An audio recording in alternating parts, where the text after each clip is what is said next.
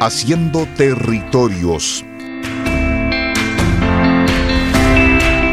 Un espacio de conversación entre voces diversas para imaginar y construir nuestros territorios desde miradas plurales, críticas y comprometidas. Una invitación de la Facultad de Arquitectura, Urbanismo y Geografía de la Universidad de Concepción.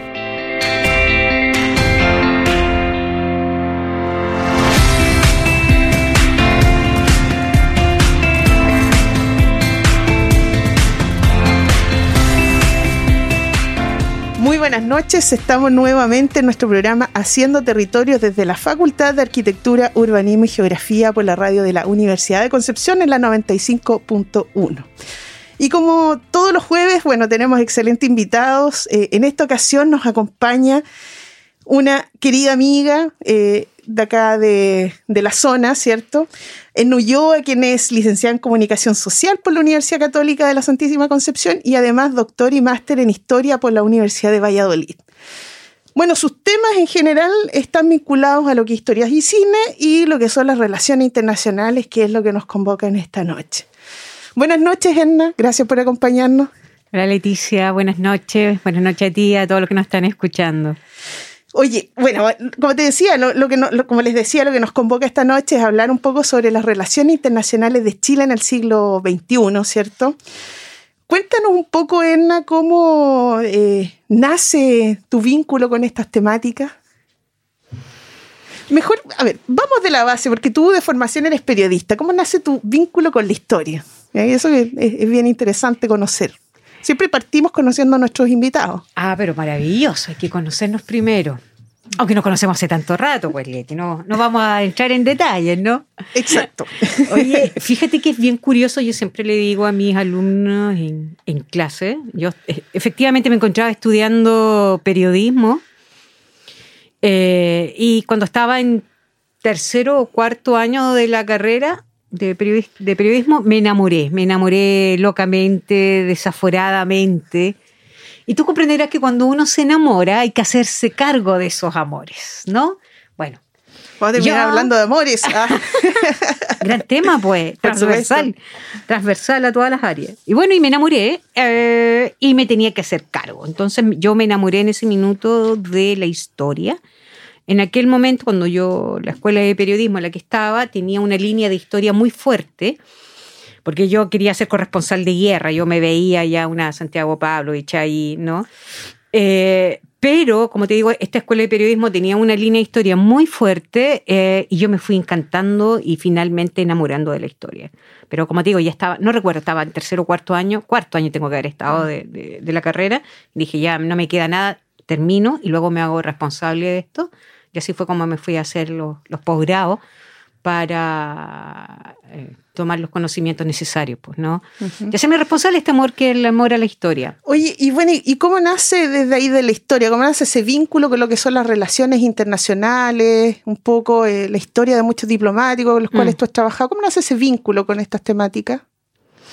Eh, fíjate que el vínculo nace precisamente cuando me voy a hacer el, más que el máster, yo diría el, doctorado, fíjate, cuando estaba en el, en, el doctorado, que de hecho trabajé un tema de relaciones internacionales, a raíz, no quiero decir de casualidad, ¿no? Simplemente eh, como en, el minuto, ¿no? Se te van colocando algunas cosas y situaciones eh, y hay que como yo digo siempre, ampliar la mirada. Yo tenía claro que el mundo antiguo no era lo mío, ¿no? Yo, más de la historia reciente, más historia contemporánea.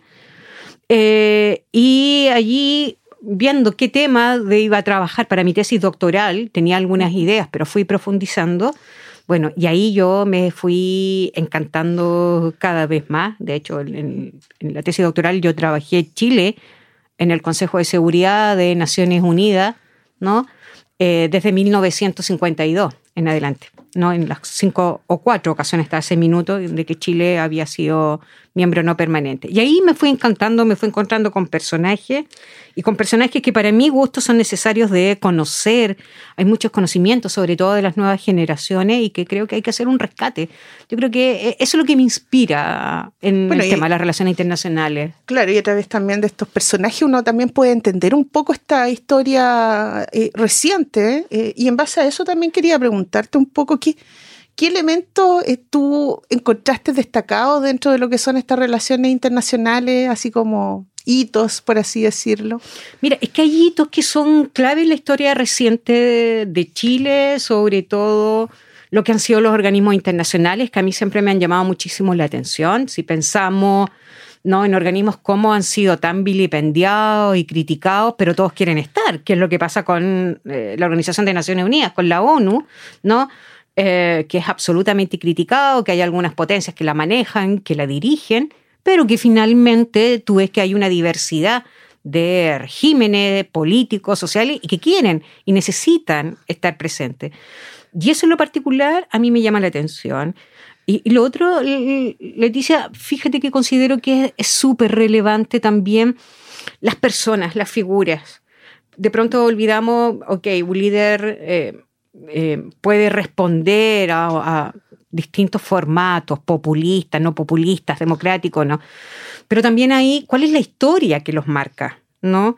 Y eso es lo que me llama la, atención, de, de, estudiar lo que parte también ha sido su vida y cómo eso también afecta a las distintas medidas, a tu camino político-social que tú llevas adelante, porque, claro, el ser diplomático responde a los lineamientos del gobierno, sí, perfecto, pero piensa que, por ejemplo, en diplomáticos de principios del siglo XX no había WhatsApp, con suerte, ¿no? Había Telex y habían decisiones que había que tomar en el minuto.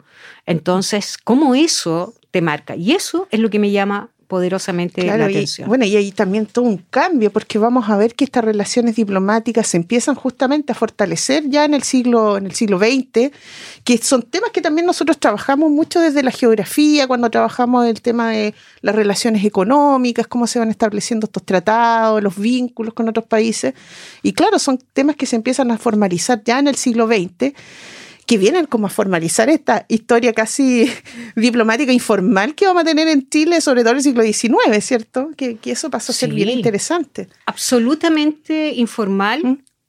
Eh, luego en el camino, cuando se comienza a institucionalizar, el impacto también que, que, va a ser ¿no? este ministerio de Relaciones Exteriores, de culto y colonización, como se llamaba originalmente, eh, y se empiezan a, efectivamente a formalizar.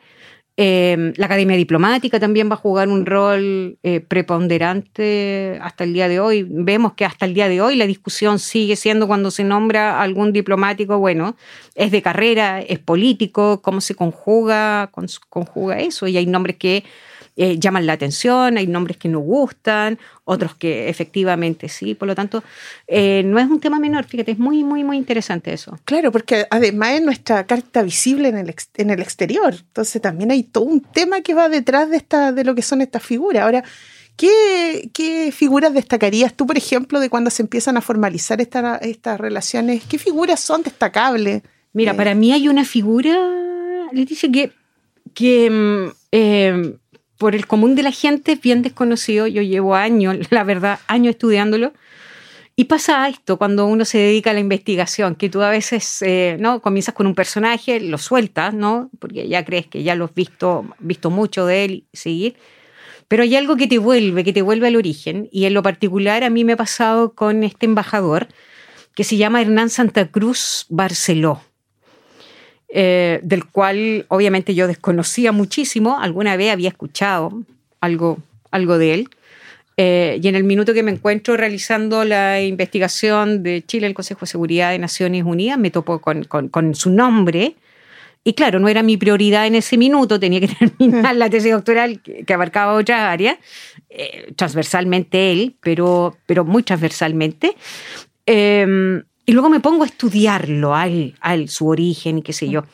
Y un personaje bien llamativo, a mi gusto de ver, eh, Hernán Santa Cruz va a ser nombrado por el presidente Gabriel González Videla como el delegado ante Naciones Unidas allá en el 46 y, bueno, llegando él a trabajar el año 47 puntualmente, ¿no? Y, hay capítulos muy interesantes, no sé si sabrán, pero Hernán Santa Cruz eh, resultó ser uno de los ocho redactores de la Declaración Universal de los Derechos Humanos. Es decir, dentro de este grupo, ¿no? Eh, de los ocho que redactaron, hubo un comité, ¿no? De distintos países, ¿no? Pero hubo un comité especial que estuvo dirigido por una mujer, curiosamente, ¿no? Que se habla poco de eso, una mujer como fue Eleanor Roosevelt, y un grupo de em, eh, ocho diplomáticos, entre ellos este Hernán Santa Cruz Barceló. Por lo tanto, cuando hablamos y pensamos de la Declaración Universal de los Derechos Humanos, bueno, hay un chileno allí que puso un sello y que eh, va a liderar una lucha, fíjate, no menor. No, y para la época me imagino, porque también estamos hablando a mediados del siglo XX, donde estos temas eran como, estaban recién siendo eh, relevados, por así decirlo, o sea, estaban recién siendo importantes. Pero, imagínate, Leti, disculpa, porque hay algo que, trastoca directamente con, con, esta universidad, con la... Eh, universidad de Concepción, porque aquí hay una figura que es clave para ustedes, que lleva el nombre de su biblioteca, la biblioteca, ¿no? Central, Luis David Cruz Ocampo, por mm. ejemplo. Y hay un episodio importante que sucede con él cuando era embajador eh, en, Moscú, ¿no? Embajador en, la URSS. Eh, y le sucede un problema que aparentemente comenzó como un tema personal, pero que derivó a que fuera tratado en Naciones Unidas. Va a ser esta la primera vez desde que nació eh, Naciones Unidas ya cuando se formaliza en el 45, 1945, que se va a realizar una acusación contra la Unión Soviética que va a estar liderado por Chile por la defensa de los derechos humanos. Fíjate. Oye, interesante. Bueno, vamos a seguir conversando con nuestra invitada después de esta breve pausa musical. We got it together, didn't we? We've definitely got our thing together, don't we, baby? Isn't that nice? I mean, really, when you really sit and think about it, isn't it really, really nice?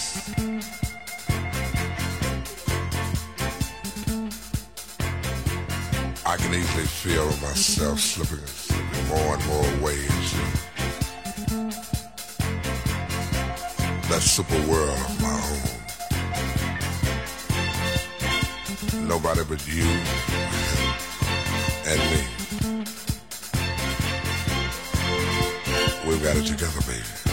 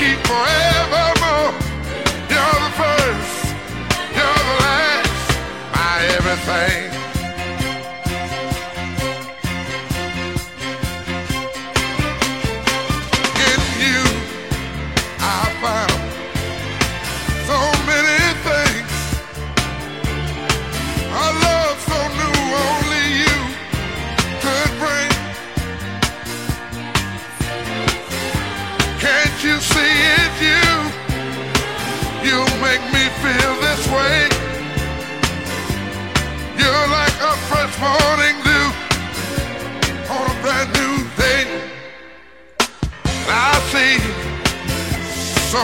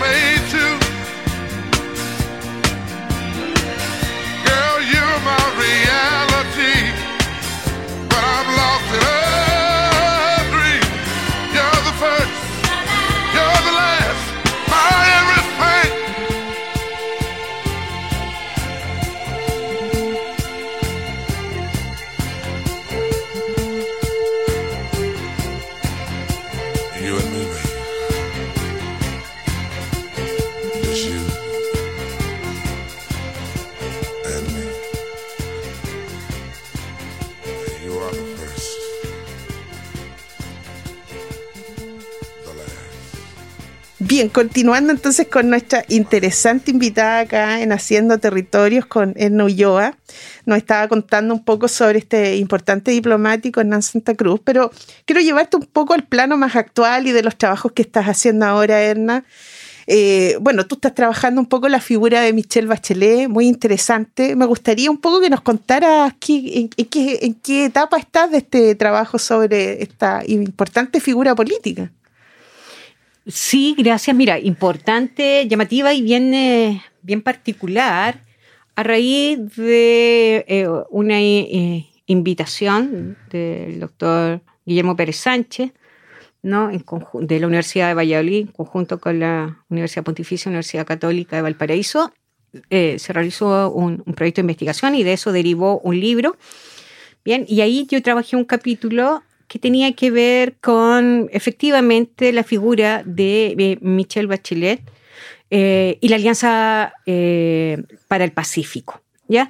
Y me encontré que efectivamente, bueno, este artículo lo trabajamos con, con la doctoranda Constanza Gajardo, fíjate, y nos encontramos que sobre el gobierno de Michelle Bachelet 1 y 2, porque hay que hablar, no tenemos dos gobiernos, eh, había poco escrito en este ámbito.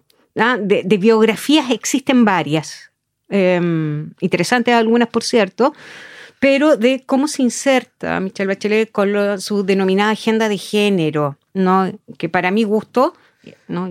Mi opinión, podrán estar en desacuerdo conmigo, eh, jugó un rol preponderante el plantear una agenda de género, cómo se le va a dar espacio, cómo se le va a dar cabida a las mujeres, sobre todo mujeres que estaban liderando las pymes.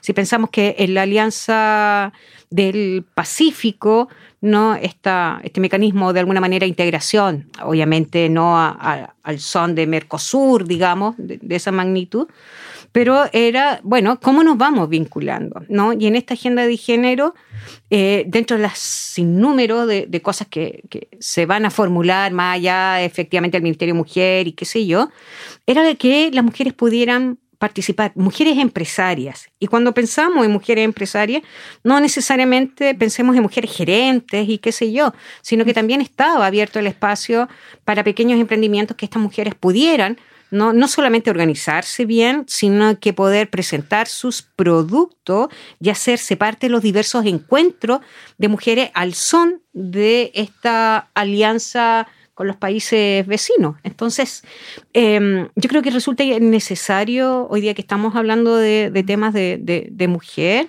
bueno, veamos las distintas aristas. Yo creo que esa es una invitación muy interesante, las diversas aristas, y ahora que me estoy adentrando en este estudio que fue de Michelle Bachelet y la Alianza eh, ¿Del Pacífico? del Pacífico, que podrá tener o no mayor o menor resultado. eh, podemos hablar de integración, sí, no. Creo que eso es eh, eh, otra harina, ¿no? De otro costal. Pero en lo concreto, yo considero que, que el plantear una agenda de, de género que no había existido con anterioridad, como agenda propiamente tal, creo que merece la atención poner el foco allí. Sí, mira, qué interesante, sí, ¿ah? porque yo me imaginaba en, eh, otro tipo de, de, de, vínculo que, habían realizado ustedes, pero esto a mí me parece súper llamativo porque eh, sabemos que estos viajes que se, que se realizan generalmente para cuando uno trabaja estos viajes diplomáticos, qué sé yo, eh, involucran varios temas, ¿ya? Y dentro de ellos, bueno, siempre se hace acompañar por prensa, por gente que va a mostrar su, sus emprendimientos o va a buscar emprendimientos, lo, lo, sabemos. Pero mira qué interesante el foco que le trata de dar de ella. Y, y dentro de eso, ¿cuál, ¿cuál de los dos gobiernos donde se le da un mayor impulso a este tipo de, de, de, de vínculo? O sea, sin lugar a dudas, Bachelet 2. Ya. Ya, Bachelet 2, mm, considero que allí realmente em, la agenda se pudo llevar más ampliamente porque ya veníamos, ¿no? Ya veníamos con, con una serie de antecedentes, sobre todo con una fuerza social que había tomado potencia, ¿no? Con el Me Too, por ejemplo, con Ni Una Claro. Menos, ¿no? Entonces también amplió la mirada eh, y ampliar la mirada también hacia, porque vamos a encontrar en la búsqueda de esta equidad de género, por ejemplo, vamos a encontrar en el nombramiento de ministras, ¿no? Ok, pero ¿qué pasa también a nivel diplomático? ¿Qué pasaba con eh, mujeres que participaban eh, en esto? Porque a nivel diplomático, Leticia, fíjate que pasa algo bien, bien llamativo, porque desde su origen la mujer fue principalmente cónsul. Tendría que pasar Claro. mucho rato, mucho tiempo para que fueran nombradas eh, embajadoras y eh, embajadoras también en, en países que resultaran transversales para los intereses de Chile. Eh, entonces, sobre todo, como te digo, en Bachelet 2, el nombramiento de diversas eh, figuras femeninas al, al son ¿no? de, de la cartera de Relaciones Internacionales y en embajada, un rol preponderante.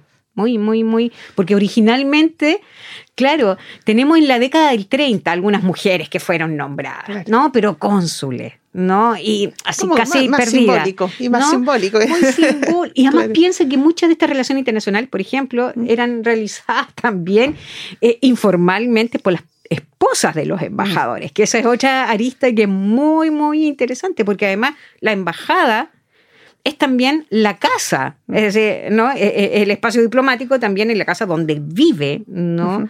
Eh, el embajador, su esposa, y reciben a esta serie de, de invitados. Y esos eh, encuentros eh, eh, también resultan eh, gravitantes, como tú recibes. Por lo tanto, hay un papel, hay un rol muy, muy llamativo y que hay que conocer.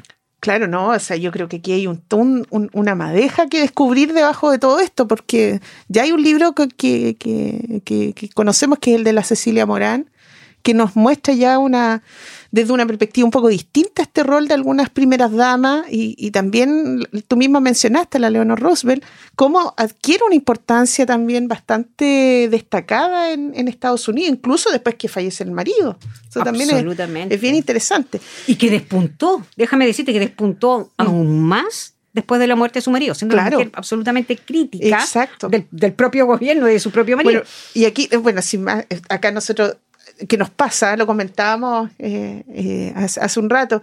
Eh, hay mujeres muy destacadas que, claro, por un tema generacional, muchos ya la han ido como algunos, algunas generaciones más jóvenes lo desconocen, pero hay roles muy importantes como el caso de, de Alvear, que, que después surge también como una figura política importante eh, que se enfrenta en, no alcanza a llegar a una elección, eh, a, una, a una preselección, por así decirlo, eh, con Michelle Bachelet para la presidencia. Que, que, eh, y claro, y eso es por su rol también eh, eh, desde el punto de vista diplomático.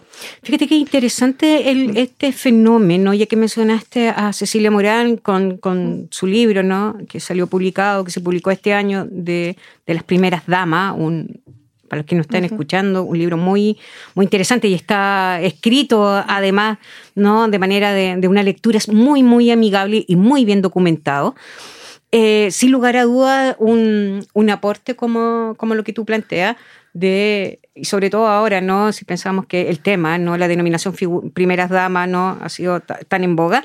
eh, eh, resulta bien, eh, bien relevante los antecedentes que nos entrega. Y puntualmente lo que tú nos dices, claro, tenemos una Soledad Alvear en un periodo súper complejo. Además, Claro. pensemos en el año 2004 que se estaba con todo el tema del TLC, el Tratado de Libre Comercio con Estados Exacto, Unidos. que era como el hito que queríamos formalizar.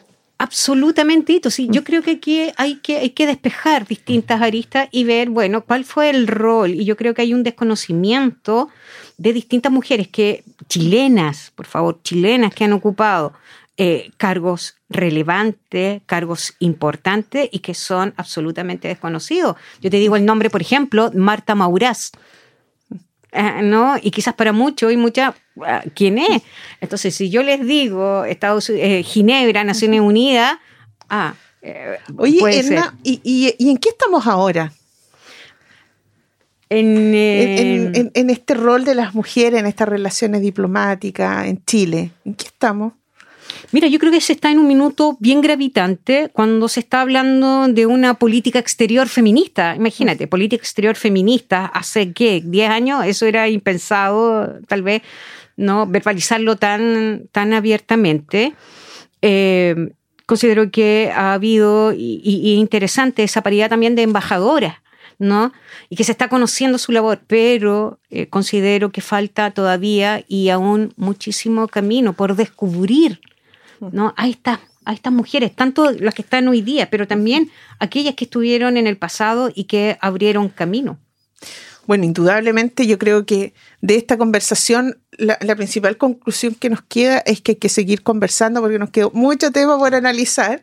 Edna, yo quería agradecerte que nos quisieras acompañar esta noche. No sé si quieres decir algunas palabras finales como para ir cerrando. Sí, por supuesto, agradecerte, Leticia, la invitación. Esta, para mí es muy importante estar acá. La Universidad de Concepción, si bien cierto soy chianeja, la Universidad de Concepción ha jugado siempre un rol con, con, su espacio, con su campus. Creo que todos alguna vez tenemos más de alguna historia que no vamos a contar en este minuto, ¿no? Acá en, en este maravilloso campus. Y, y, y, creo que falta esto, ¿no? Uh -huh. Falta estos espacios para, para conversar, para ir descubriendo la historia, porque finalmente y, y la historia... Temas, fíjate que son temas súper interesantes y uno los trabaja mucho. Nosotros desde la geografía los trabajamos mucho también con nuestros estudiantes. Y, y, pasan a ser importantes para fortalecer. Hoy día mismo estábamos en la mañana conversando sobre la, la conciencia geográfica, cómo uno se apropia de esa, de, cómo uno trabaja claro. esa conciencia geográfica y yo creo que estas temáticas pasan a ser súper importantes y súper relevantes y muy, muy contingentes además. Muchas sí. gracias, Edna, nuevamente. Y bueno, nos despedimos y nos encontramos en otra ocasión en Haciendo Territorios por la 95.1 de la radio de la Universidad de Concepción. Muy buenas noches. Buenas noches. Haciendo Territorios. Un espacio de conversación entre voces diversas para imaginar y construir nuestros territorios desde miradas plurales, críticas y comprometidas. Una invitación de la Facultad de Arquitectura, Urbanismo y Geografía de la Universidad de Concepción.